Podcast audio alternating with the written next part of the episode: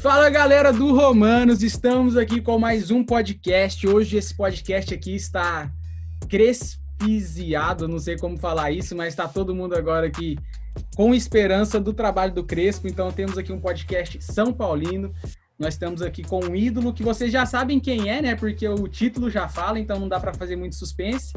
Mas primeiro vamos começar apresentando a nossa bancada, a nossa arquibancada aqui. Temos ele de sempre. Fala, Pedro. Fala, galera do Romanos. Aqui quem fala é o Pedro, vulgo baiano, né? E hoje o meu fato aleatório é que eu já tô crespesado. Não sei nem como falar isso, mas eu já tô iludido. Já era. Não tem como não iludir, né, cara? Foi 2 4 a 0 seguido, mas enfim. Vai lá, André. Fala seu nome, se apresente, um fato aleatório da sua vida. Fala galera, meu nome é André, André Prata, prazerzaço estar aqui. E, pô, fato aleatório aí. Teve uma vez na minha vida eu tava na formatura, né? E assim, é. cara, gosto sempre de aparecer, né? Aí tava na formatura, fui dar um rolê logo depois de long, cara. Só que eu tava de terno. Aí eu tomei um capote, rasguei o terno todinho, fiquei, tive que ir até pro hospital, machuquei o braço, fiquei todo ralado. Ô, louco. É um fato aleatório aí. Acho que ninguém nunca fez isso. Mas é, é um fato aleatório aí. Cara, eu acho que a melhor parte desse podcast são os fatos aleatórios, porque tem cada absurdo, mas enfim. e hoje, como vocês já viram aí na chamada, a gente ligou e ligou para o Cicinho, mas dessa vez ele pôde atender Fala, Cicinho, se apresente, fala, não sei se precisa, né, de apresentação, mas fala seu nome aí e um fato aleatório da sua vida. Fala, galera, saudações tricolor, aqui é o Cicinho. Bom, um fato aleatório da minha vida é, é mais ou menos o que você falou aí, né, na minha apresentação. Eu estava no Santa Libertadores e no quarto ao lado tinha o Rogério Senna e o Nando Reis tocando rock.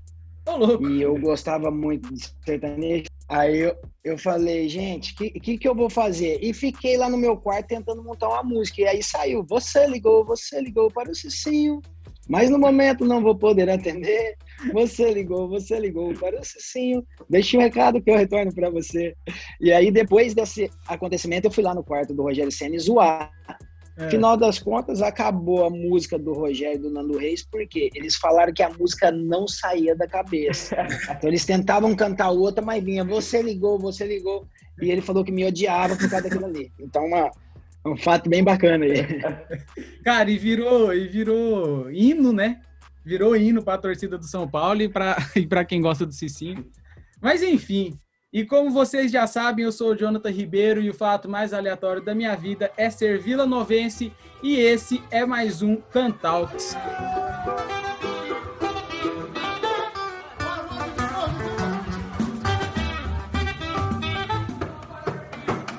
Mas é isso, hoje a gente está aqui com o Cicinho e para variar, né, para começar, eu sempre começo aqui com uma pergunta para o nosso convidado. E a pergunta que eu queria é, fazer para o Cicinho, geralmente a primeira pergunta é zoeira, né? Mas, Cicinho, como que tá sendo trabalhar ali na Arena SBT com um corintiano e tendo que cantar hino do Corinthians, tendo que recitar hino do Corinthians? Como que tá sendo isso para você, cara? Porque é difícil, né? É difícil olhar para o símbolo do Corinthians, imagina cantar um hino. Cara, não é fácil, não. Não é fácil, não. Você ficar do lado do Mano, do Sheik, do Benja. E, mas é, é um desafio. Na verdade, nós, nós somos grandes amigos, né? Lá o uhum. programa é um programa muito divertido. Na verdade, não é um programa que a gente fica falando de tática de futebol, porque eu acho que o torcedor está cansado disso. O torcedor quer opinião de torcedor. Porque uhum. eu ficar é, numa emissora de televisão tendo que, que falar de sistema 442, de sistema pirâmide ao contrário, uma pirâmide ao contrário, se você colocar a pirâmide de cabeça para baixo, ela vai cair, já é errado. Entendeu? Então, então não, não é minha praia isso, e o que nós estamos querendo transmitir é isso mesmo, é, é uma linguagem que o torcedor entenda. Olha, é, o São Paulo, no sistema que está jogando, não dá certo. O Corinthians, no sistema que está jogando, não tem jogadores à altura para vestir a camisa do Corinthians. Então, é o que o torcedor fala. E uhum. partindo muito agora, quarta-feira, né? Próximo eu já vou estrear como comentarista, né? Da, da Libertadores. Então, as coisas estão acontecendo. É, não, não quero perder minha identidade, né? Uhum. Sempre transmitir é, uma imagem assim de pessoa centrada, né? Não, mas é isso, cara. Eu acho que os, eu acho que a televisão tá precisando de programa como a Arena, né, cara? Igual você falou, tem muita coisa. Já tem muito programa que o pessoal fala de nó tático, de não sei o que, das quantas, mas quando você passa a visão do torcedor, quando você tá ali para para zoar e também essa zoeira saudável entre rivais, né? Tipo, não, não tem. A gente brinca, mas não tem o porquê a gente, tipo assim, ter um preconceito contra uma certa torcida, mas enfim. Não, mas... Jonathan, é, só, só, só complementando aí, é, é, é, nessa linha. O, o torcedor não está preocupado com tática. Nós, torcedores São Paulino, que nós queremos ver? Vitória. E eu tô uhum. pouco me lixando se o Crespo coloca 3-5-2 ou coloca nove zagueiros e, e dois atacantes, né? É. é. eu quero ver vitória. Então, o que o torcedor quer é isso é resultado. Então, você poder transmitir, você não ter um, um script, não ficar preso né, uhum. a protocolos, isso você pode é, expor a sua opinião, você pode é, dar o seu parecer e fica bem mais claro para o torcedor. Grande Cicinho, prazer estar falando aqui contigo, velho. É, primeira pergunta, assim, eu, eu acho que já vou citar, acho que é legal para, se você puder contar para a galera, né, até para o pessoal saber, pessoal te conhecer um pouco mais além do Cicinho do futebol, Cicinho ali do, do São Paulo, campeão mundial, Real Madrid, Roma, vários times gigantescos aí pelo, até pelo planeta inteiro. Mas queria que você contasse um pouco para a gente, cara, da sua experiência de fé, um pouco da, é, da, da transformação que você teve na sua vida a partir de, de conhecimento, né? e como ele mudou sua vida, como foi esse processo. Pode, pode tomar o tempo que você precisar para contar, para falar para a gente como foi isso aí. Bom, é, eu há 10 anos atrás, é, eu, eu acabei descobrindo que existe um vazio dentro do ser humano que só é preenchido por Deus. Uhum. É, por que, que eu falo isso? Porque a, a, luta do ser humano, né, nós, seres humanos, a nossa busca é o quê? É por ter uma condição financeira boa, por, proporcionar, por proporcionar aos familiares né, uma, uma condição boa, até em questão né, de você poder pagar um plano de saúde, enfim, tantas outras coisas. Você morar num lugar bom, ter um carro bom, enfim, essa é a nossa busca. É errado isso? Não é. É errado a partir do momento que você coloca o coração nessas coisas e acaba se esquecendo do principal, que é o quê? Um relacionamento íntimo com Deus. Por quê? É, eu sou um cara totalmente é, cristão. Respeito quem é ateu, respeito, é, enfim, todas as crenças. Mas eu creio, e a Bíblia me mostra isso, que, que Deus é o criador de tudo e de todas as coisas, dos céus e da terra. Então, muitos creem que o quê? Que o mundo veio através de uma explosão. Só que se nós vemos tantos homens bomba hoje, que quando eles explodem, a, a explosão causa o quê? Uma desordem. Então, tem como uma explosão ter formado é, uma célula, ter formado um corpo. Uhum. Então, aí já está o errado. E também descendência de macaco, eu não tenho meu avô pulando em árvore. Entendeu? Então, eu, eu creio muito nisso. Então, se Deus criou os céus e a terra, nós devemos satisfação a Ele entendeu? Então a nossa vida não pode ser uma vida assim sem propósito. Então eu comecei a ver propósito na minha vida a partir do momento que eu perdi o propósito, que foi o quê? É, não tinha mais vontade de jogar futebol, não tinha mais vontade de trabalhar. Meu prazer era estar atrás de um copo de bebida alcoólica e fumando um cigarro, é, rodeado de pessoas. Então, era um cara totalmente depressivo. E eu vi que dinheiro, que sucesso, que fama, é, morar numa casa boa, ter vários carros na garagem, é, proporcionar tudo que eu proporcionei para meus familiares e proporciono até hoje, é, nada disso me preenchia. Cada vez mais é, existia um vazio dentro de mim. E foi onde eu busquei mais esse lado espiritual de um relacionamento com Deus. E Deus me mostrou o verdadeiro significado, o verdadeiro propósito, que é o quê? É, é você falar do amor dele é, para que as pessoas cada dia mais se tornem melhores, porque uhum. quando você tem o temor do Senhor, você consegue estender a mão ao próximo. Quando você não tem esse temor, você acaba sendo egoísta. E, e eu pude encontrar essa paz verdadeira, essa realização em um relacionamento com Deus. Uhum. Então, minha esposa foi o instrumento, né? que Deus usou para me apresentar esse relacionamento com ele. Minha esposa me levou na igreja, na época nós estávamos nos conhecendo, nos conhecendo, namorávamos, e aí eu senti uma alegria que eu nunca tinha sentido com dinheiro, nunca tinha sentido sendo campeão da Libertadores, campeão mundial, campeão com a seleção, vestindo a camisa do Real Madrid, sendo campeão com o Real Madrid, com a Roma. Então eu encontrei esse verdadeiro prazer. E aí Deus me fez ver todos os significados de tudo que eu passei na minha vida. Então é, é isso que eu procuro passar para as pessoas hoje. O relacionamento com Deus, ele vem antes de todas as coisas, até porque a Bíblia é muito clara. Buscar em primeiro lugar o reino de Deus e as demais coisas, o reino de Deus e a sua justiça, e as demais coisas vos serão acrescentadas. Então, a uhum. partir do momento que eu busco a Deus, família abençoada, trabalho abençoado, filhos abençoados, isso é uma consequência porque Deus está cuidando e Ele sabe como está o coração. Então, são dez anos já nessa corrida da fé, combatendo o bom combate, guardando a fé, mas ainda sabedor que a luta é muito grande e que a responsabilidade também de poder falar para as pessoas, como eu estou falando para vocês aqui, é, é, muito grande, porque é, eu errei quando ninguém sabia dos meus problemas. Hoje, muitas pessoas esperam a gente errar para atacar pedra. Então, temos que tomar muito cuidado com isso. E também eu quero ser um, uma voz para aquelas pessoas que têm problemas e, estão ocultando ele, que nós vimos muitos jogadores como o Maicon, como o Jô, né? recentemente o Thiago Ribeiro, o Nilmar. Lógico que alguns não tiveram problema com álcool, mas viveram uma depressão mesmo tendo tudo e uhum. no fundo não tinha nada. Exato. E, e, e Cicinho, quando, quando se deu a conversão, você estava na Roma, né? Isso. E eu acho que, que tem tudo a ver, porque a nossa página, aí para os ouvintes também, a nossa página lá no Instagram, ouvintes, vai lá, chama Romanos. e, cara, a gente chama Romanos porque o nosso versículo chave está em Romanos 12, 2, né? Não vos amoldem com esse século, não vos. É, para a gente realmente não ser como, como o século, como a nossa geração. E também a gente faz um trocadilho com o clube do, da Roma, né? As nossas cores é da Roma, então, para juntar o futebol e o, e, e o cristianismo. Então, acho que tem um significado muito especial o time da Roma e, e, esse livro do Romanos, enfim. Então acho que, que Deus é bom demais, até nas pequenas coisas assim, Deus Deus faz umas coisas que são muito incríveis assim.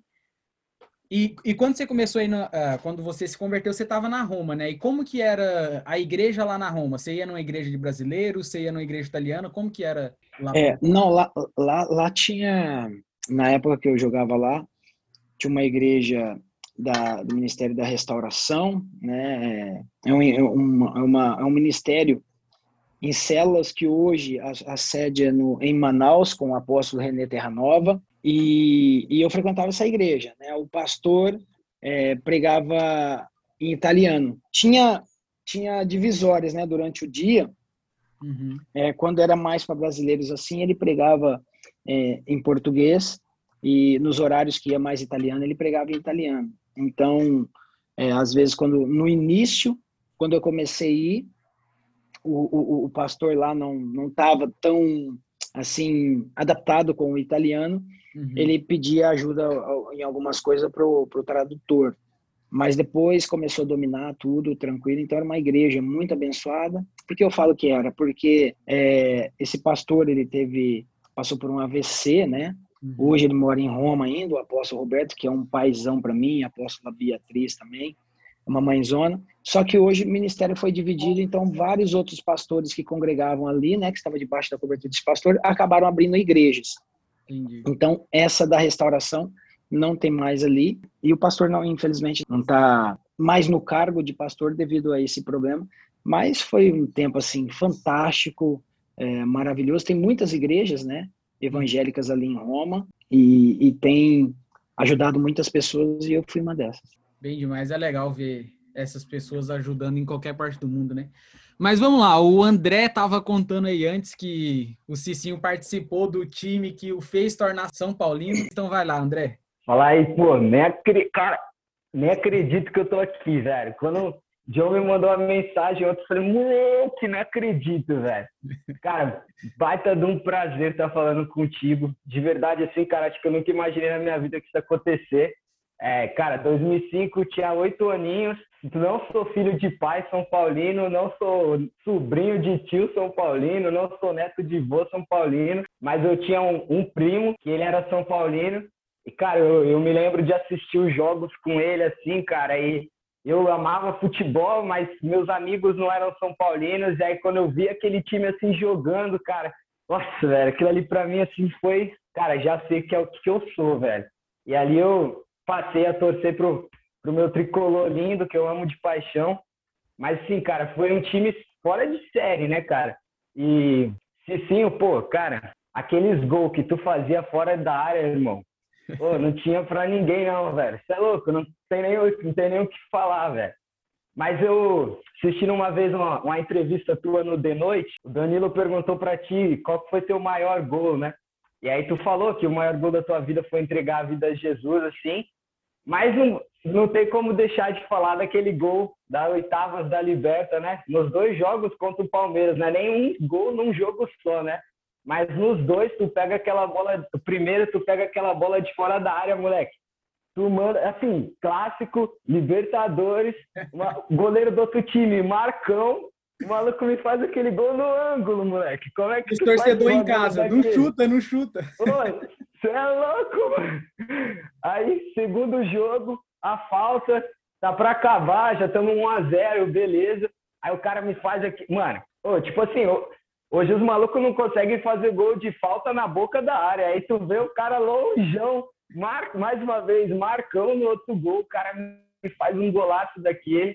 Foi um ano assim, cara, que da sua vida, acho que pra gente São Paulino foi bom, eu imagino para você assim, na tua carreira. A pergunta que eu queria fazer para ti, cara, é é como que é, cara? Porque foi tudo muito rápido, né? Acho que, pô, tu entrou no São Paulo, aí foi Paulista, Liberta, Mundial, Copa das Confederações pela seleção, e aí depois tu vai pro Real. Como é que foi, tipo, tudo isso? Sim, cara, tipo, como é que tu se sentiu no meio de tudo isso? Como é que foi essas coisas acontecendo? Porque acho que quando tá procurando essa carreira, né, no futebol, você sonha com essas coisas e contigo aconteceu tudo, tipo assim, num, num ano só, cara. Como é que foi tudo isso? Ô, André, obrigado pelo carinho. Apesar de você ter me chamado de velho aí, né? Que você falou que você tinha oito anos, mas... mas, mas, tá, mas tá valendo. André, vamos lá, vamos. É, eu vou. A questão, eu vou começar do começo. É assim, eu sou um dos caras, digamos, mais privilegiados no, no, futebol. Por quê? Assim como você um dia, com oito anos de idade, se simpatizou pelo São Paulo, eu até os meus seis anos de idade, é, o meu pai me ensinou a torcer para o Palmeiras, até porque meu pai era palmeirense. Mas com sete anos de idade, eu comecei a jogar futebol. Eu comecei a jogar futebol, aí eu, eu, queria, eu queria ser o jogador do momento. Então não levantava a bandeira de time. Só que aos meus 13 anos de idade, eu fui para um time chamado Botafogo de Ribeirão Preto. E quando eu cheguei no Botafogo de Ribeirão Preto, lado da minha cidade, preto, vermelho e branco. Símbolo igual. E quem saiu dali Raí. Em 90, Raí. Então, nós estamos falando de 92, 93, 94. 92, 93, São Paulo ganhou tudo. Então, eu vesti a camisa do Botafogo e olhei Raí, falei, cara, o Raí saiu do Botafogo de Ribeirão e é tudo esse ídolo no São Paulo. Então, a minha vontade era ser o Raí, porque eu estava no caminho que o Raí está. Então, o percurso era esse. E me tornei São Paulino a partir dali. Eu falei, meu sonho é jogar no São Paulo. E comecei a torcer para São Paulo. E aí, agora, só para você, vocês três, né? Digamos, imaginar.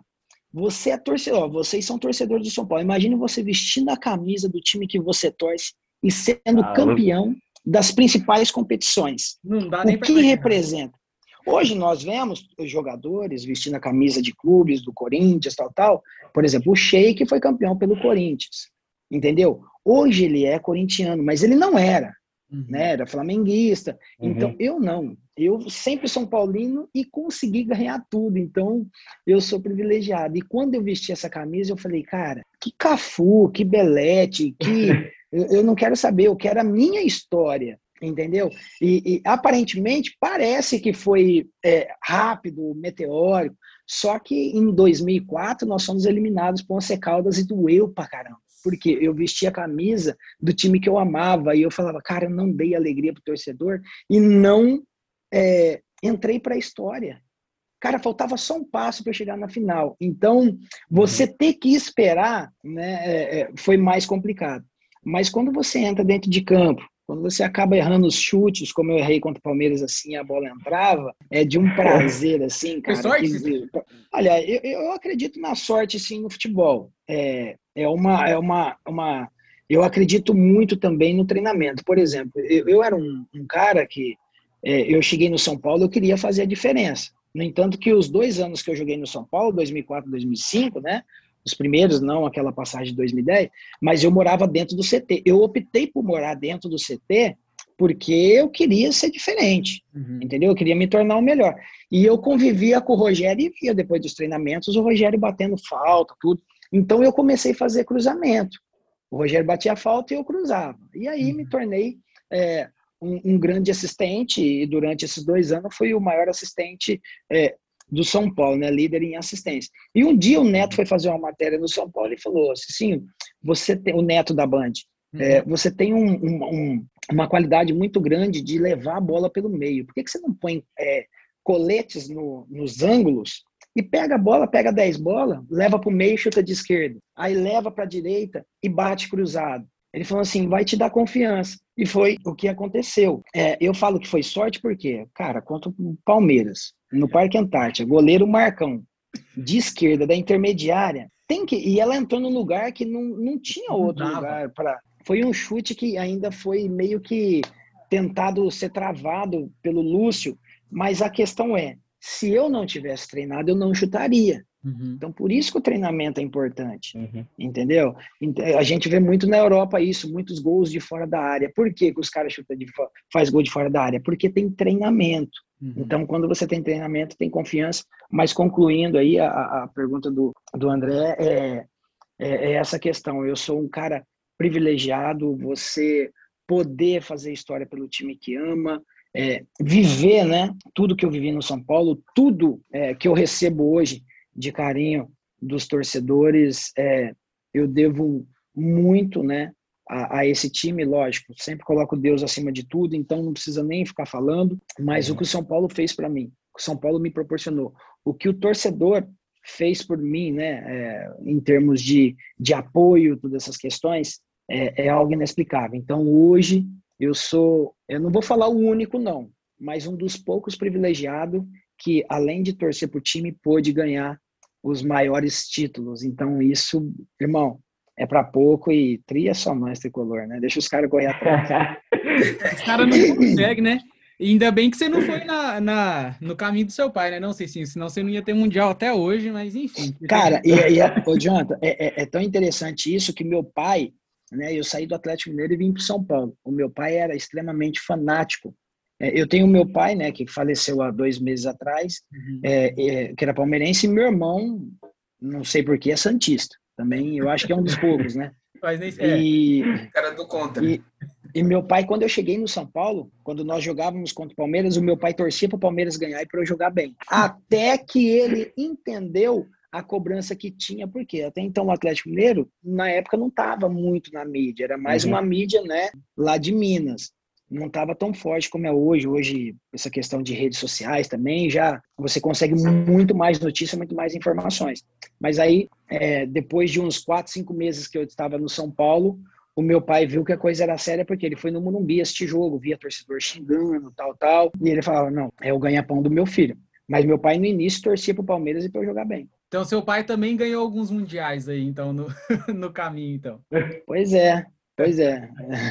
Não, bem demais. E falando em Morumbi, é, vocês não estão vendo, porque isso é um podcast, então você só ouve um podcast, mas o, o Pedro aqui, o baiano, tá com o fundo ali do Morumbi. Tá com saudade, Pedro? Tô com saudade, velho. Ó, oh, eu só fui no Morumbi uma vez na minha vida, que eu, foi o ano que eu morei, morei um ano em São Paulo, né?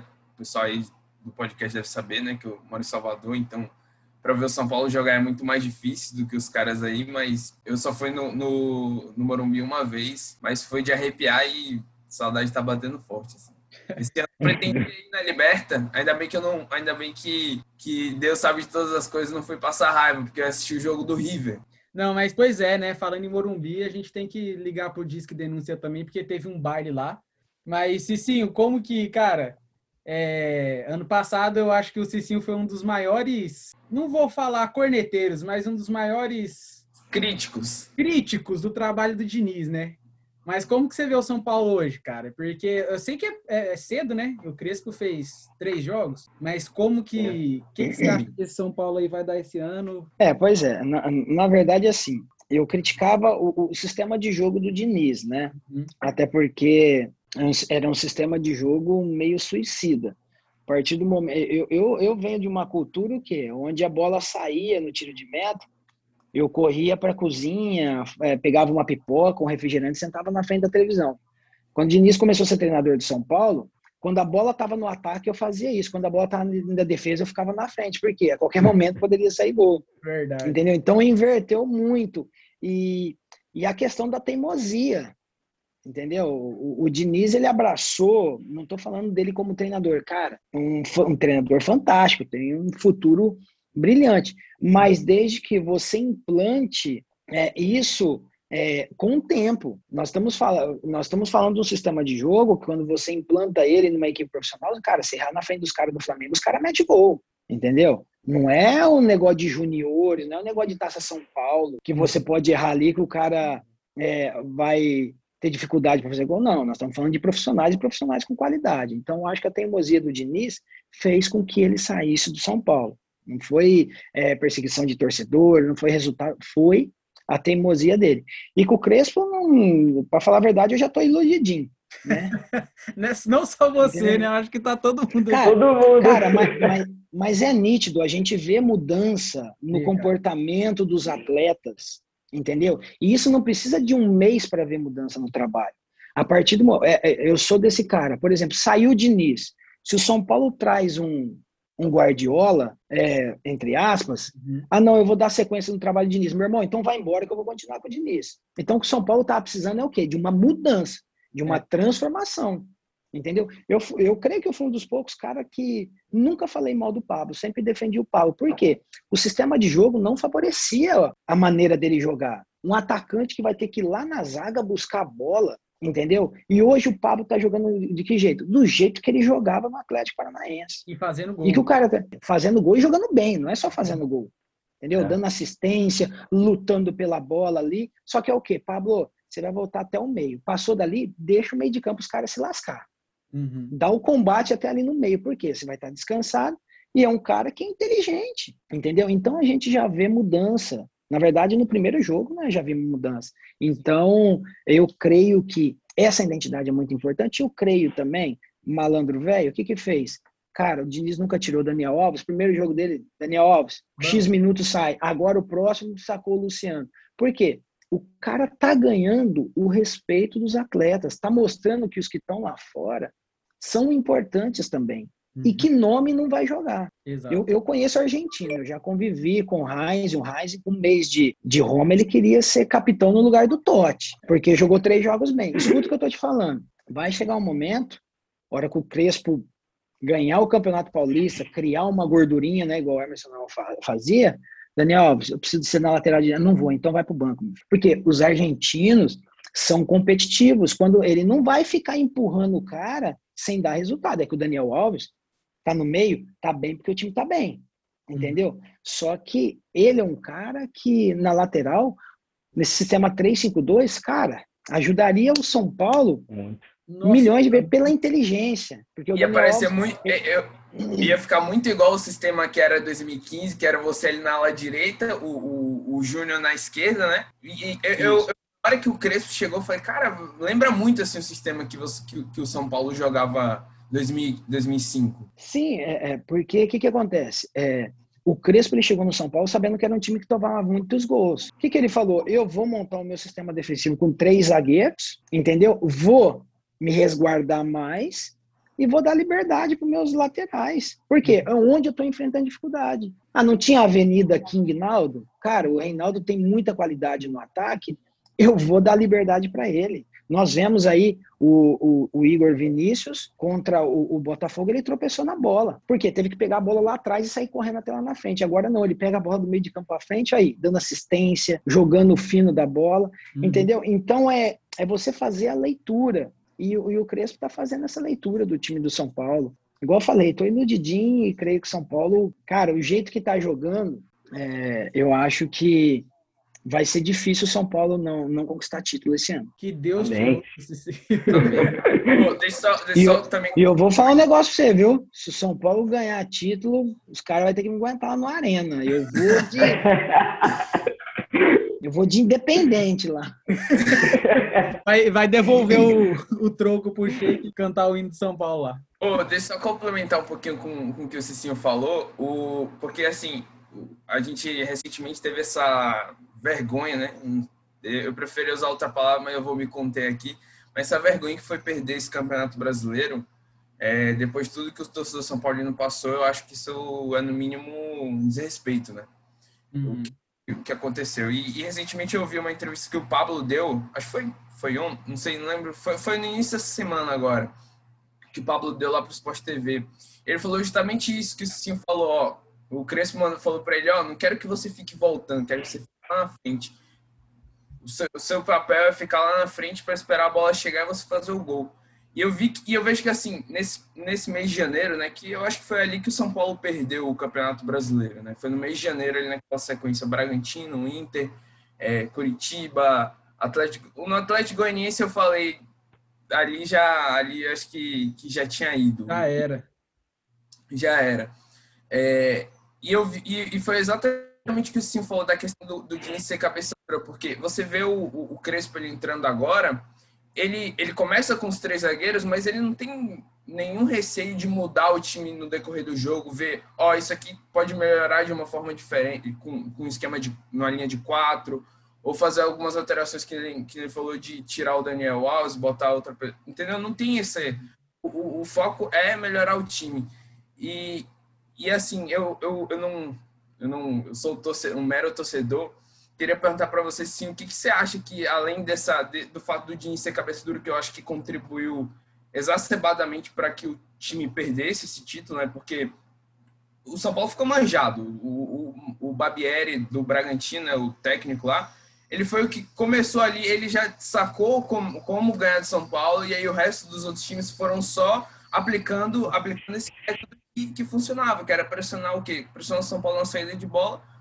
Em algum momento os caras iam errar, entregar, o, entregar a bola e, e, e, ficava mais fácil de fazer o gol, né? É, mas eu queria saber de você, sim, que foi um cara que já teve lá no vestiário, já, já, já, já esteve lá na pele do jogador. O que, que poderia ter acontecido além, além desse fato né, do Diniz não, não, ter, ter a parcela de culpa dele de não, não mudar o time, mas o que, que, que pode ter dado ali nos jogadores para que aquilo que, que ter, ter, entregado esse título, enfim, é, o que pode ter contribuído para que isso tenha acontecido, na sua, na sua visão, né? Olha, a, a, minha visão é, é, bacana isso porque eu falo como, como ex-atleta. Então, por exemplo, eu tive a oportunidade de jogar na Espanha, tive a oportunidade de jogar na Itália. Na Itália, tentaram mudar minha característica de jogo. Né? Era um sistema 4-4-2. O que, que acontece? Era um sistema robótico. Então, eu sempre fui um cara que gostei de apoiar. Minha estreia na Itália, pelo Roma, foi contra o Palermo. Nós ganhamos de 4 a 1 eu participei de três gols. No outro dia, eu cheguei no vestiário para treinar, cheguei grandão. Eu tinha tido a melhor nota do jornal o Spalletti, o careca que era o treinador, Luciano Spalletti na época, reuniu todo mundo, aí fez aquela, aquela palestra que faz depois dos jogos, falando do ponto forte, do ponto fraco, e falou que não tinha gostado da minha postura dentro de campo, porque do meio para frente era papel do Tadei. O meu papel era do meio para trás. Ele falou: não adianta nada você ter participado de três gols na frente e a gente ter tomado um gol nas suas costas, entendeu? Então o que acontece? Tirava um pouco as minhas características. E eu creio que o que aconteceu no São Paulo foi exatamente isso, foi o descontentamento dos atletas. Imagine, hoje, o cara pede pro Arboleda sair jogando a todo custo, aí o cara erra e, e é cornetado, entendeu? Então, é, é, a mesma coisa. Como você vai pegar Fabão e Lugano e falar, uhum. Lugano e Fabão, sai jogando? Cara, é chutão. Bruno Alves, Arboleda, é chutão. Entendeu? Diego Costa já é um cara mais assim, estilo que a gente tinha, o Rodrigo Caio, é um cara que tem mais qualidade com a bola no pé. Mas os outros, com todo respeito, são caneludos. Caneludos, assim, não são ruins, não, tá? Não, são, para mim, é, continuo achando que é uma das melhores duplas de zaga, o Arboleda e o Bruno Alves. Mas só que acontece? Eu não posso mudar a característica do meu atleta. E a partir que você uhum. muda, o cara fica chateado, que nem eu ficava chateado, falava, poxa, eu não posso passar do meio tal, tal, porque o treinador vai me sacar.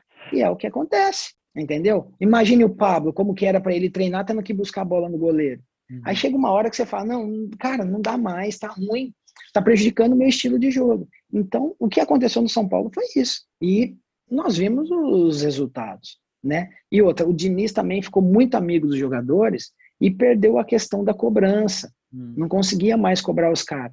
E aí foi por água abaixo um título que estava nas mãos. Mas, Cicinho, vou pegar esse teu gancho aí de, de mudança de, de característica. E aí eu queria te fazer uma pergunta mais a respeito da, da fé, assim, porque eu fico imaginando, né? Você já falou várias vezes do, dos seus erros do passado, e aí a gente fica imaginando um jogador que conquistou tanta coisa, que foi para tanto lugar, que é conhecido pra caramba. É nesse tempo onde você, antes de, de ter um encontro com Cristo, né? Com certeza estava lá na farra, curtindo, né? E, e poderia ser visto por alguns uma característica tua. Por mais que a mídia não visse tanto, né? Mas poderia ser uma característica tua entre os jogadores, assim. E aí, quando você é, entrega a sua vida a Jesus, é, essa sua característica muda, né? A, a característica com a qual todo mundo estava acostumado, os jogadores que estavam ali estavam acostumados, né? Isso é uma mudança que acontece na vida de, de todo mundo que se converte a mais para frente na vida, né? Que não nasce na igreja, assim, mas que tem um encontro com Cristo depois.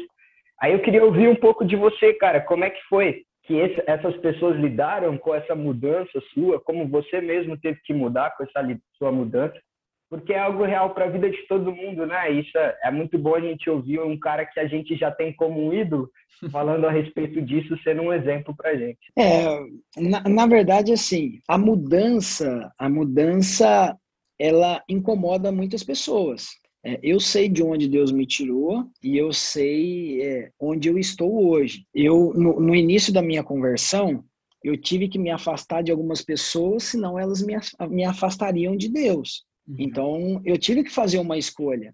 Não que eu abandonei, mas eu o que eu escolhi deixar Deus trabalhar na minha vida para que o que as pessoas começassem a ver a transformação.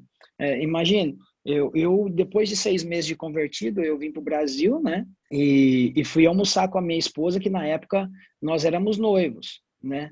É, e fui almoçar lá em Ribeirão Preto, na minha cidade, estava de férias, tudo e fui num restaurante chamado Pinguim, muito famoso, é, em Ribeirão Preto. E esse restaurante, é, eu sentava lá, eu tomava 70, 80 chopp. E quando eu cheguei com a minha noiva lá, o garçom veio. Já chegou né? aqui. Não, ele já chegou, e aí sim, o shopping tal, tal. Eu falei, não, não, irmão, é, obrigado, eu vim, eu vim almoçar. E aí a, Marie, né, minha esposa hoje, pediu o prato, né? Aí o cara falou, você vai querer o quê? Eu falei, não, me traz uma, uma, uma Coca-Cola é, zero aí com, com gelo e limão. Beleza, o cara trouxe, aí depois vem um petisquinho, sim, um shopping? Eu falei, não, irmão, tá, tá, tá tranquilo. Eu tava com seis, oito meses de convertido, e beleza. Pediu almoço, cara, em shopping? Eu falei, não. E foi nessa, toda hora que ele vinha na mesa, ele oferecia um shopping. No final, quando eu pedi a conta, ele falou assim, vai um shopping de saideira? Eu peguei e falei assim, não, irmão, obrigado. Ele pegou e meteu a mão na minha testa. Aí minha, minha esposa falou assim, uai, o que, que é isso? Você, o que, que você tá arrumando? Ele falou, não, tô vendo se você sim tá com febre, porque ele sentava aqui e só saía bêbado, agora não quer nada. Então eu aprendi uma coisa, o testemunho é, é aquilo que eu carrego, não o que eu falo, entendeu? Então eu nunca levantei a bandeira, ah, eu sou convertido, tal, tal, não. Porque falar até papagaio fala eu procurei mostrar para as pessoas através das minhas ações, do meu comportamento. No entanto, que no início da minha conversão, até ó, é, com dois anos de convertido, até os meus familiares falam, não, daqui a pouco ele vai voltar a beber, porque não é possível um cara que bebia daquele tanto parar de uma hora para outra, uhum. é, parar com farra, com mulherada, ser fiel à esposa. É, só que com dois anos e meio, meu pai, minha mãe já veio me pedir perdão, ó, oh, meu filho, me desculpe, eu não acreditava na sua transformação, mas é legal. Tanto que meu pai faleceu há dois meses atrás, meu pai era ministro da Igreja Católica, antes de falecer, eu orei por ele e ele aceitou Jesus, Amém. entendeu? Então, cara, é, é assim, são coisas que são inexplicáveis. Então, o, o, conselho que eu dou é a pessoa nunca se achar forte demais, mas sim é, acreditar no Deus que ela serve. Eu tinha eu tinha uma frase que eu colocava em todos os armários quando eu jogava futebol, que quando eu abri o armário eu li essa frase que estava escrita assim, ó, quando você estiver passando por um grande problema, não vá até Deus dizendo que você tem um grande problema, mas vá até o problema e diga que você tem um grande Deus. Então, eu sempre procurei buscar essa força em Deus e sempre procurei mostrar para as pessoas através, através das minhas ações. E isso fez com que as pessoas me respeitassem. Esse tempo atrás eu liguei pro Chulapa e falei, Chulapa, pô, minhas filhas estão vendo é, o Instagram falando, tio Chula tá com Danone, papai, mas você não fala que é errado beber cerveja? Falei, Chula, dá, dá uma segurada. Ele falou, tu me ensinaste agora que é que eu pare, é? mas mas é, é, o respeito. E aí ele, ele pediu desculpa, entendeu? Então você vê o respeito que a gente adquire com as pessoas através dessa transformação que vem só de Jesus mesmo. E eu fico feliz por isso. A gente tem, tem, tem, contra, tem conversado com vários jogadores que jogaram em vários lugares do mundo, né? Já pegamos o Alan que, que jogou na, lá nos Emirados. Teve, teve outro convidado aí que ainda não saiu, então não vou dar o spoiler, que também jogou nos Emirados. Galera que jogou na China, na Coreia. É, e assim, o, o, é bacana que nesses, nesses países lá pro Oriente, o, o Cicinho teve uma passagem até relativamente considerável no, no Sivaspor, lá da Turquia, né? Que também é um país um tanto diferente, né? Com uma cultura diferente, com... É, assim, se bem que a, a, Espanha e a Itália também são, são países com uma cultura diferente, mas querendo ou não, ainda são países que, que assim, a gente pode considerar de uma cultura ocidental e tal. Mas como foi essa vivência na Turquia, é, Cicinho? Turquia é considerada um país assim muçulmana, né? Tem, é, claro também tem várias outras religiões lá, mas é conhecido pelo, pela religião islâmica. E como, como foi a vivência no seu período lá na Turquia? Você que, que já era um cristão, né? Como foi essa vivência num país que, que também tem essa cultura que é um, um pouco avessa ao cristianismo? É, como foi essa experiência para você? Pedro, foi uma experiência muito bacana, cara. Foi uma experiência muito bacana. Apesar de ser um país é, muçulmano, eles respeitam muito, né, a questão religiosa. Eu nunca fui perseguido, sempre expus minha fé, orei por pessoas turcas, né? Tive a oportunidade, junto com um pastor que eu levei do Brasil, a passar uns dias comigo, né, que na época era o meu apóstolo, apóstolo Daniel, que cuidava da, dessa cobertura espiritual minha. É, nós oramos com o Meli, que era um tradutor, ungimos ele, ele permitiu colocar a mão na cabeça dele e orar por ele.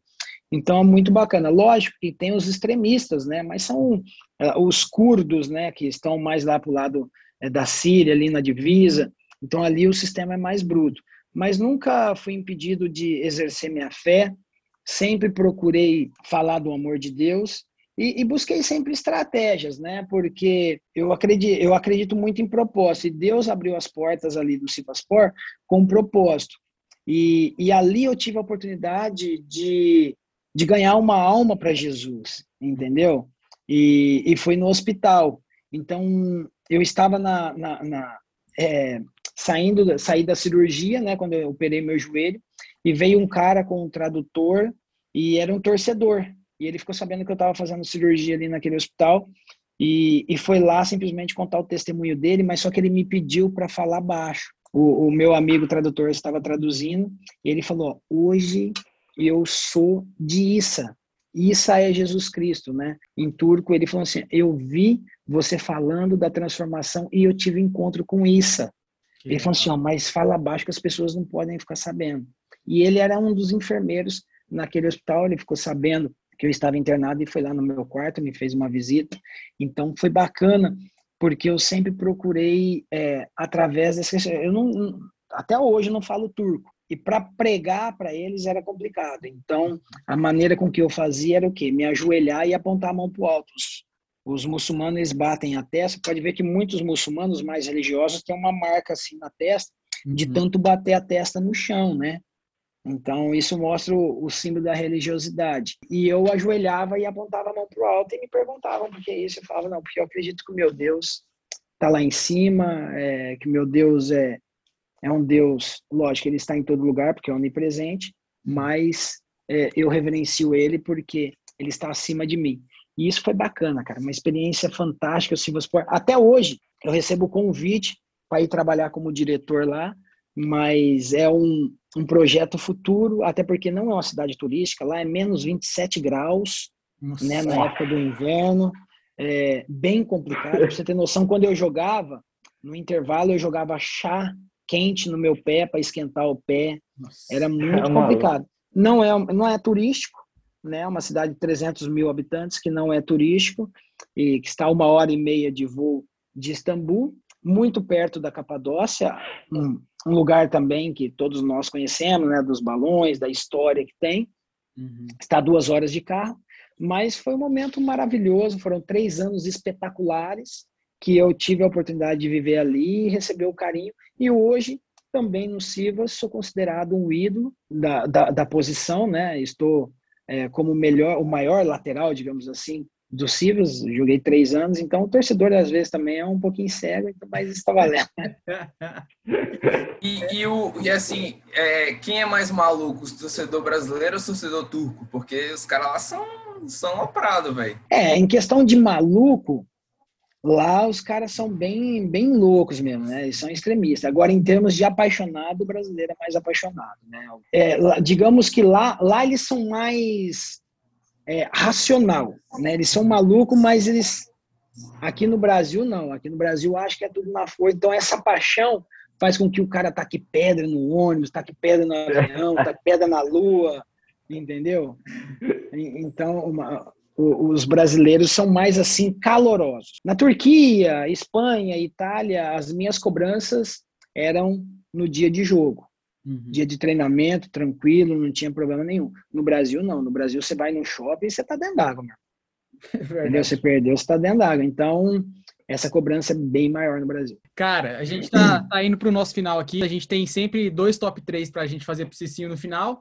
Mas, Cicinho, antes da gente fazer os top 3, eu quero te fazer uma pergunta como São Paulino, cara. É, não sei como tá seu tempo, então toma o seu tempo aí para você responder. Mas, cara, como que foi a preleção na final do Mundial? Porque a gente assiste o documentário que eles fizeram, cara, e não sei. Eu acho que eu já assisti aquele documentário umas três vezes, já assisti o jogo inteiro umas quatro vezes. E, cara, era o Liverpool sem perder não sei quantos jogos, e, e Gerrard, não sei o que lá mais. E, cara, a gente vai lá, Mineiro faz um gol, um corintiano ajuda a gente também, né? E aí tem defesa do Rogério no ângulo, tem três gols impedidos, tem de tudo naquele jogo. Mas como foi a preleção ali, cara? Ainda mais no, no intervalo, né? Tipo assim, bora segurar esse resultado. Como que foi ali no, no vestiário? Joanda, é, é, é tão engraçado, cara, que esses tempos atrás, pela primeira vez, né? É, quando passou um especial na, na, na emissora, né, na Globo, passou especial do Mundial, eu tive a oportunidade de assistir né, esse jogo contra o Liverpool. Uhum. E eu, como torcedor, é, foi tão engraçado que é, eu estava nervoso. Só que eu me lembro que dentro do campo eu não estava nervoso. É assim, quando você é jogador, que você está dentro de campo, é, que acontece aqueles lances, você fala. Ali dentro de campo a gente tava falando, ó, não perde mais. Na hora que deu 30 minutos do segundo tempo, nós falamos, nós não perde mais, nós já somos campeões, porque a sorte está muito do nosso lado, o Rogério está catando tudo, enfim, os árbitros estão muito bem, mas existe todo né, um, um, um pré, né, digamos assim, jogo para que, que tudo ocorra daquela maneira. Então, o nosso time era um time muito unido, cara.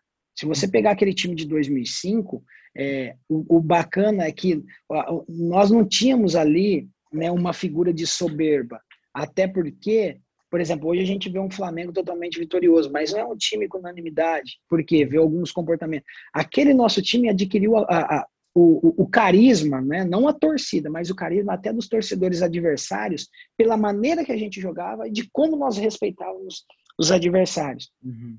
Então nós chegamos no Mundial, é, vocês são todos solteiros? Como que é? Eu sou casado. Ah, você é casado.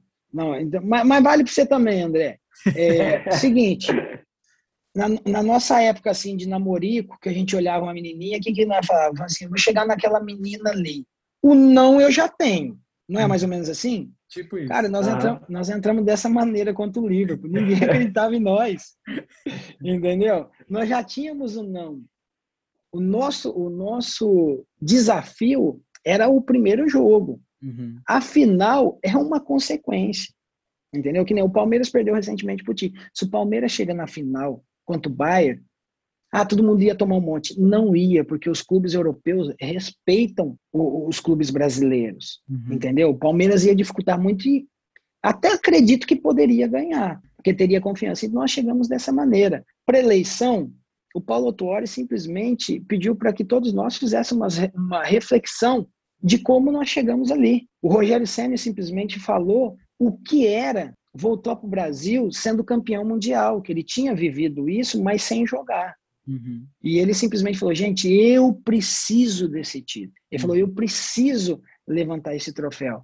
Então, e nós entramos. É, a minha preleição foi o quê? Comer um, bola, um pacote de bolacha passatempo, que eu estava cagadinho de medo, com todo o respeito, né? Porque, cara, pode tomar gol, mas não nas minhas costas. Então, cada um assume a sua posição, entendeu? Lógico que pensando numa equipe. E, e, foi dessa maneira que nós entramos em campo, sabendo de todas as dificuldades que entramos, que, que encontramos até chegar ali, é, a descrença por parte de, de muitos, né?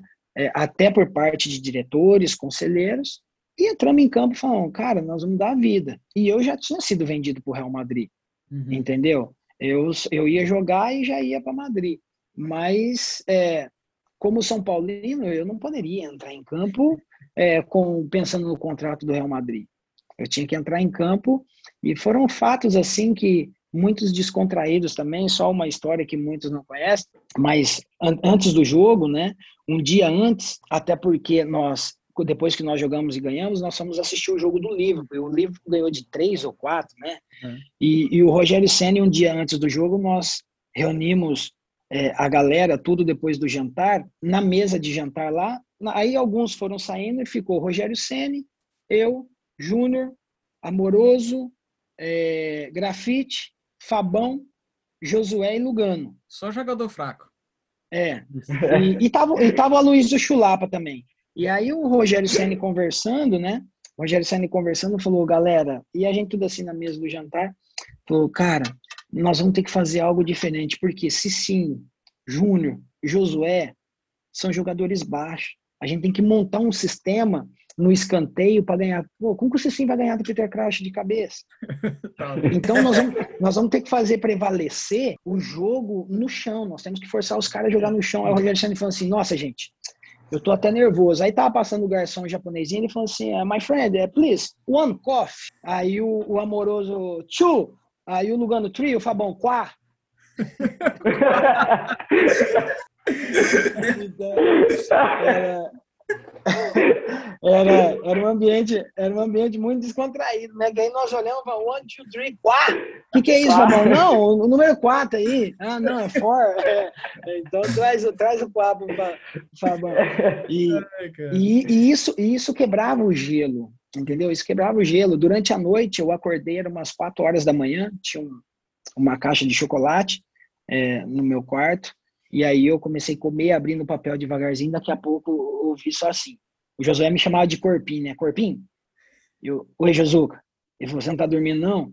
Falei, cara, dormi e acordei, eu tô nervoso demais, vou comer um chocolatinho. Ele falou, dá um aí que eu também tô nervoso. cara, nós comemos, nós comemos uma caixa inteira de chocolate. Tá doido. É, nós ficamos até, Ficamos até sete horas da manhã assistindo televisão e conversando. Porque uhum. estávamos extremamente nervosos. Mas é isso que o jogador precisa, entendeu? Esse frio na barriga, uhum. é, essa, essa tensão, é isso que torna cada dia mais o futebol apaixonante. Então são, são fatos assim que, que fica na memória, cara. E, e você entrar para a história, cara, você poder ir no CT do São Paulo e ver eu tenho minha filha, tenho meu filho que completa três meses agora, dia 12. Tenho minha menina que fez sete anos, dia 4. E tenho minha menina que vai fazer cinco anos, é, dia 24 de junho. E você pegar na mão dessas crianças e levar dentro do centro de treinamento e falar, ó, tá vendo aquele cara ali? É o papai. Cara, você tá louco. Não tem. Isso daí, não. Né? Não. É bom demais. Não, é legal demais e é, a gente tava até, você até brincou, né? eu conheci o Cicinho através do Brothers da Bola e a gente gravou um episódio lá no Brothers da Bola. Você até brincou que seu filho vai ser o futuro lateral de São Paulo aí, né? Então, se Deus quiser, daqui a um tempo, a família do Cicinho tá dando continuidade aí nos, nos títulos. Moço, meu menino tem do... vai completar três meses, eu coloco futebol e ponho ele assim na frente da televisão e ele fica igual aqueles cachorrinhos. Já viu aqueles cachorrinhos que fica no painel de carro, que fica com o pescoço assim? Ele fica desse jeito. E eu falo, filho, você vai ser jogador, você vai ser. Moço, imagina, que benção. Tá doido. Não tem que tá ganhando o Mundial aí, velho. É porque assim, quando, quando, a gente traça o mundo, quando a gente vai pro outro lado do mundo, a gente não volta com as mãos abanando, né? Diferente de alguns times aí. Então, Daqui a, daqui a um é, tempo mas... ele vai lá pro Japão e volta com o título. É, mas vamos ganhar antes, vamos ganhar antes, que é novo. É, tem que esperar. É, é, então, vamos, vamos ganhar o tem que, antes. Aí tem que esperar o, o, filho do Cicinho virar jogador para ganhar o título, é complicado, né? Não, vai ser é. já, já vai ser o sexto mundial quando o filho do Cicinho virar jogador. mas enfim, vamos lá então, vamos aqui para a fase final aqui do nosso podcast. A gente tem sempre dois top 3, um top 3 sério, profissional, e um top 3 aí onde a gente quer uma certa exclusividade, também. só sua família saiba da resposta. Mas vamos começar com o, o profissional com, com o Baiano. Vai lá, Baiano. Bom, assim, o, esse top 3 é mais relacionado à tua carreira, né? Alguma coisa que. Da, da, daquilo que tu viu dentro do futebol, né?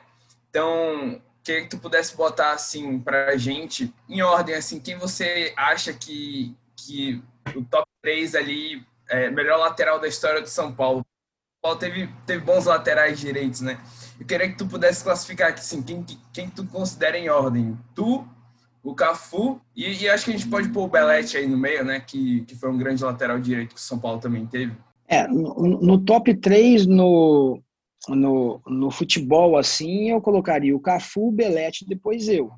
Mas no São Paulo eu coloco o Cafu, eu e o Belete. É, a história do Cafu também é espetacular e, e, tudo que ele representa, não só pelo São Paulo, uhum. mas pelo Brasil. O Cafu, um cara que por onde ele passou, sempre foi unanimidade. Então, no São Paulo não tem como ser diferente. Agora, o Belete já é outra questão. O Belete não é que ele é, foi unanimidade nos clubes que ele passou, não.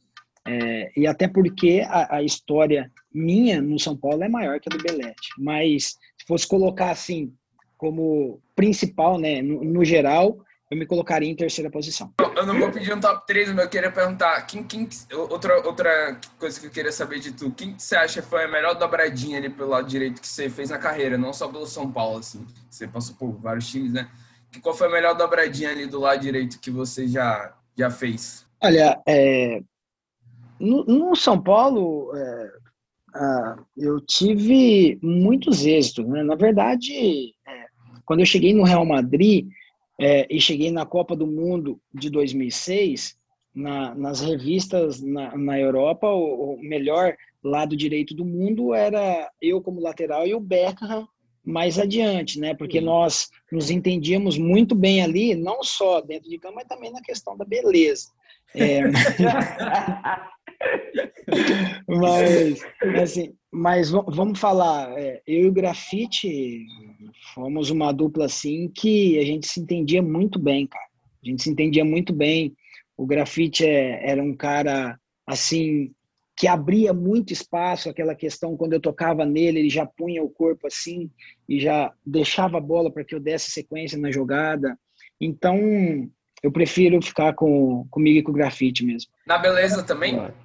Na beleza também? Não, aí, aí eu já sou mais bonito. aí não dá. Bora lá, vamos, André, vai lá pro, pro top 3 aleatório. Beleza. Uma vez eu vi uma entrevista tua, tu falando quando tu chegou na Turquia lá, tu foi comer uma pasta, aí tava gelado, tu pediu pra esquentar, mano, cometeu o dedão lá na, na, na pasta pra ver como é que tava. Minha pergunta pra tu é o seguinte, o top 3, comida turca, miojo ou pastel? Cara, na verdade, é, eu vou eu vou de pastel. Eu vou de pastel. A, a, comida turca é, ela é muito temperada. O kebab é uma comida que eu não me adaptei muito bem. Então eu procurava sempre comer o arrozinho com carne. É, e essa experiência aí, na verdade, foi minha esposa. Nós tá, minha esposa ela estava é. de quatro meses. É. E os três primeiros meses da minha esposa, quando nós chegamos lá, na verdade, quando eu apresentei no, no Sivaspor, é, a minha esposa me ligou e falou: amor, eu fiz uns exames aqui para poder é, deixar tudo organizado e eu tô grávida. Eu falei, como? Ela falou assim, não, de você. Aí eu falei, ah, é mesmo? E aí, Ainda bem. E é, pois é. Não, porque nós íamos, porque minha, minha esposa ela tem ovário policístico. E aí nós, nós íamos começar a questão de, de tratamento, Tratamento. Para ela poder engravidar. Então, meus três filhos são milagres de Deus, né? E, e aí Deus nos agraciou com essa sementinha. E aí quando ela chegou lá, estava já no início, né? Porque quando se descobre assim, ah, você está com quatro semanas. Então ela estava no primeiro mês, então do primeiro mês ao terceiro mês a minha esposa só comia fruta e cenoura com sal lá na Turquia. Por quê? É, os turcos, eles, é, eles têm um cheiro muito forte, entendeu? Eles não... É, os europeus em si, digamos assim, não é igual a gente tomar banho todo dia. época de frio, os caras tomam banho duas, três vezes por semana. Todo mundo sabe disso. Escova poucos dentes. É, lá na Turquia, em Sivas principalmente, por ser uma cidade de interior, é, muitos andam com um pauzinho assim, que, é, que eles falam que é da época de Maomé, e uhum. eles descascam a ponta do pauzinho e fica riscando o dente assim, e eles têm o dente branquinho que eles falam que limpa o dente. Caraca. Eu fui fazer um negócio, eu fui fazer, teve um dia que eu fiquei, né, assistindo televisão, falei, eu vou começar. E realmente clarei, mas, cara, pensa num trem que fede o dedo. Eu falei, pelo amor de Deus, parecia fumo. Aí eu falei, nossa, que, que doideira. E aí minha esposa, quando deu quatro meses, né, que começou a diminuir o enjoo, nós fomos almoçar e, e ela pediu uma, uma, pasta, né, um macarrão. E aí o garçom, a, a cena foi o seguinte: primeiramente, o garçom tava, nós chamamos ele, né? Uhum. Pedimos a pasta, colocamos no tradutor, porque nós estávamos sem, sem o tradutor ali presente. Colocamos no tradutor, pedimos um espaguete, mas com molho à parte, porque senão eles colocam muito molho. Uhum. E aí o cara trouxe o espaguete e trouxe o molho à parte. Minha esposa pegou o molho e colocou no espaguete. Quando ela enrolou, que foi comer, e ela pedia sempre al, al dente, né? Al dente, que era mais durinho. É, e eu costumava zoar para os caras, que os caras não entendiam, falar al dente. Caras, uh, uh, uh, Enfim, e aí minha esposa, a hora que ela colocou na boca, ela cuspiu no prato. Falei, o que, que foi? Tá quente? Ela falou, não, tá gelado o macarrão. Aí eu chamei o garçom e falei, my friend, é... e na época eu não sabia nada de inglês, não, my friend, é cold. Ele, what? É cold. Ele, tuf, meteu o dedo. Aí minha, aí minha, minha esposa fez assim. e aí o cara pegou o prato, levou, colocou no micro-ondas e voltou com o prato. Aí minha esposa olhou para mim e falou, não. E ele foi para lá. Caraca. Foi para lá, catou um pratinho, né? E ficou com o pratinho na mão assim, conversando com o outro garçom. Eu falei, my friend, please. Ele limpou o prato, foi lá e me levou outro prato. E ele que soprou isso? o bafo no, eu falei, cara, então foi uma experiência que depois eu falei com o tradutor, o tradutor falou assim, não é normal isso, o cara devia estar tá meio desligado. Aí, cara, mas foi, foi uma experiência, assim, muito, muito louca. Mas depois nós começamos a dominar ali no, nos pedidos, né? Não a língua, mas nos pedidos, apontava com o dedo assim, né? Uhum. E aí ficou melhor. Já era. Então o pastelzão tá no top 1. Bom demais. Não, pastel. O pastel Qual o sabor do pastel? Qual o sabor do pastel? Cara, é, eu gosto do Lá, lá, em Goiás eu como muito carne com piqui, né? O pastel de carne com piqui. Eu gosto muito. E gosto de mesclar também o Romeu e Julieta, que pro Fabão é Adão e Eva, né? É isso o Fabão quer, mas a gente fala para ele, o Fabão ele também pediu, né? Ô, o garçom, me traz um Adão e Eva aí. Os caras falaram, o que é isso? Ele vai, queijo com goiabada. Falou, Fabão, é, Adão, é Romeu e Julieta. É, não, o Fabão era... Fabão tinha essas ratas aí, ele gritava, ô oh, grafite, só é para um lado só, tá parecendo pirata, é sacipo. Não, Fabão, quem tem um olho só é pirata, Fabão. Então tem muita quebrada no futebol. Uma hora, uma hora vamos fazer uma entrevista dessa só contando as quebradas do futebol. Vamos, vamos. Bora, bora. Nossa, bem demais. Cara, você falou de Goiás aí, agora fala aqui entre a gente. Vila? Vila ou Goiás? Cara, eu sou um torcedor do futebol goiano né, eu sou um torcedor do futebol goiano. Lá, lá, lá em, em Goiânia tem um, um, jornalista, né, um radialista, o Hugo Sérgio, que é o, a voz do, do povo ali do Vila Nova. Eu me simpatizo mais com o Vila Nova. Opa, né? era o que eu queria ouvir. Eu me simpatizo. Até porque minha tia, que mora, minha tia que mora na Itália é torcedora do Vila. Então, e o Vila é torcedor assim de massa, né? O Goiás é muito é a maior final. Né? E outra, o Atlético, o Atlético Goianiense eu peguei um pouco de birra porque quando eu estava é, prestes a encerrar a carreira, né, que cogitaram se deu voltar para São Paulo, eles me chamaram para conversar, para na verdade um diretor que era investidor ali me chamou para conversar e, e, eu tinha que fazer um estadual para os caras do São Paulo e para eu também ver que eu estava bem. Só que eu optei por ir para o Brasiliense porque é um, um, um, estadual menos visto, né? Eu falei, se eu jogar mal, ninguém vai ver. Agora, uhum. se eu jogar bem, a gente já liga e eu encerro no São Paulo. Só que aí, quando eu sentei para conversar com esse diretor investidor do, do Atlético Goianiense, é, ele falou assim: não, é, eu sei da sua carreira, mas eu quero que você entenda que se você vier para cá, nós, nós, acabamos de contratar o Negue, é, ne, como que é o menino que jogava no Flamengo? Negueba, Neguera? Negueba. Negueba. E, e, e, ele vai ganhar 30 mil, você sabe que a gente não pode pagar mais do que isso para você. Eu falei assim: não, meu irmão, deixa eu te falar. É, em momento algum eu conversei de dinheiro. Agora você não vem me comparar com o Negueba, não, aí. Agora, você... E aí eu peguei birra do Atlético Goianiense, cara. Eu peguei, eu peguei birra do Atlético Goianiense. Então, eu falei, não, o cara desinformar demais. Tadinho, o menino não jogou nenhum jogo também. Era, era isso que eu queria ouvir. A, o Vila é a maior do Centro-Oeste, já era. É... E tá na segunda onda agora, hein? Vamos que vamos. E tá na segunda, perdeu pro Goiás final de semana, meio roubado, não vou falar nada, mas enfim, né? Aqui é sobre o São Paulo e não sobre o Vila Nova. Mas vamos lá. Cara, foi muito bom o podcast, brigadão mesmo. Vamos para as nossas considerações finais. Começa aí, Pedrão. Bom, top demais aqui tá falando com não somente um grande jogador do futebol mundial, né? A gente pode botar assim, o Cicinho, a gente pode considerar ele um galáctico, né? Fez parte aí do, do, do dos galácticos, né?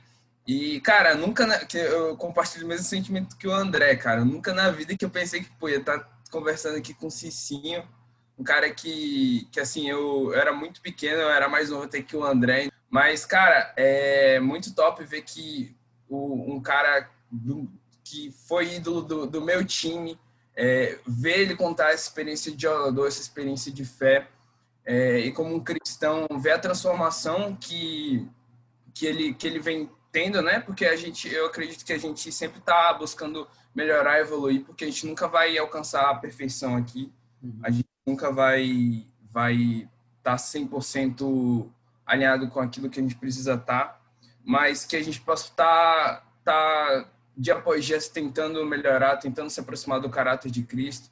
E é muito, muito gratificante poder estar tá tendo esse papo aqui contigo. Espero que futuramente o São Paulo possa estar tá dando alegria para todos nós aqui. Espero que o Crespão aí só, só seja daqui para melhor, né? Demais. E é isso, satisfação enorme, sim. Espero que você esteja aí tendo sucesso na sua carreira como comentarista no SBT é, quero ver você comentando o nosso tricolor aí na Liberta. Campeão de preferência. Nossa, aí é demais, né? Voando, voando.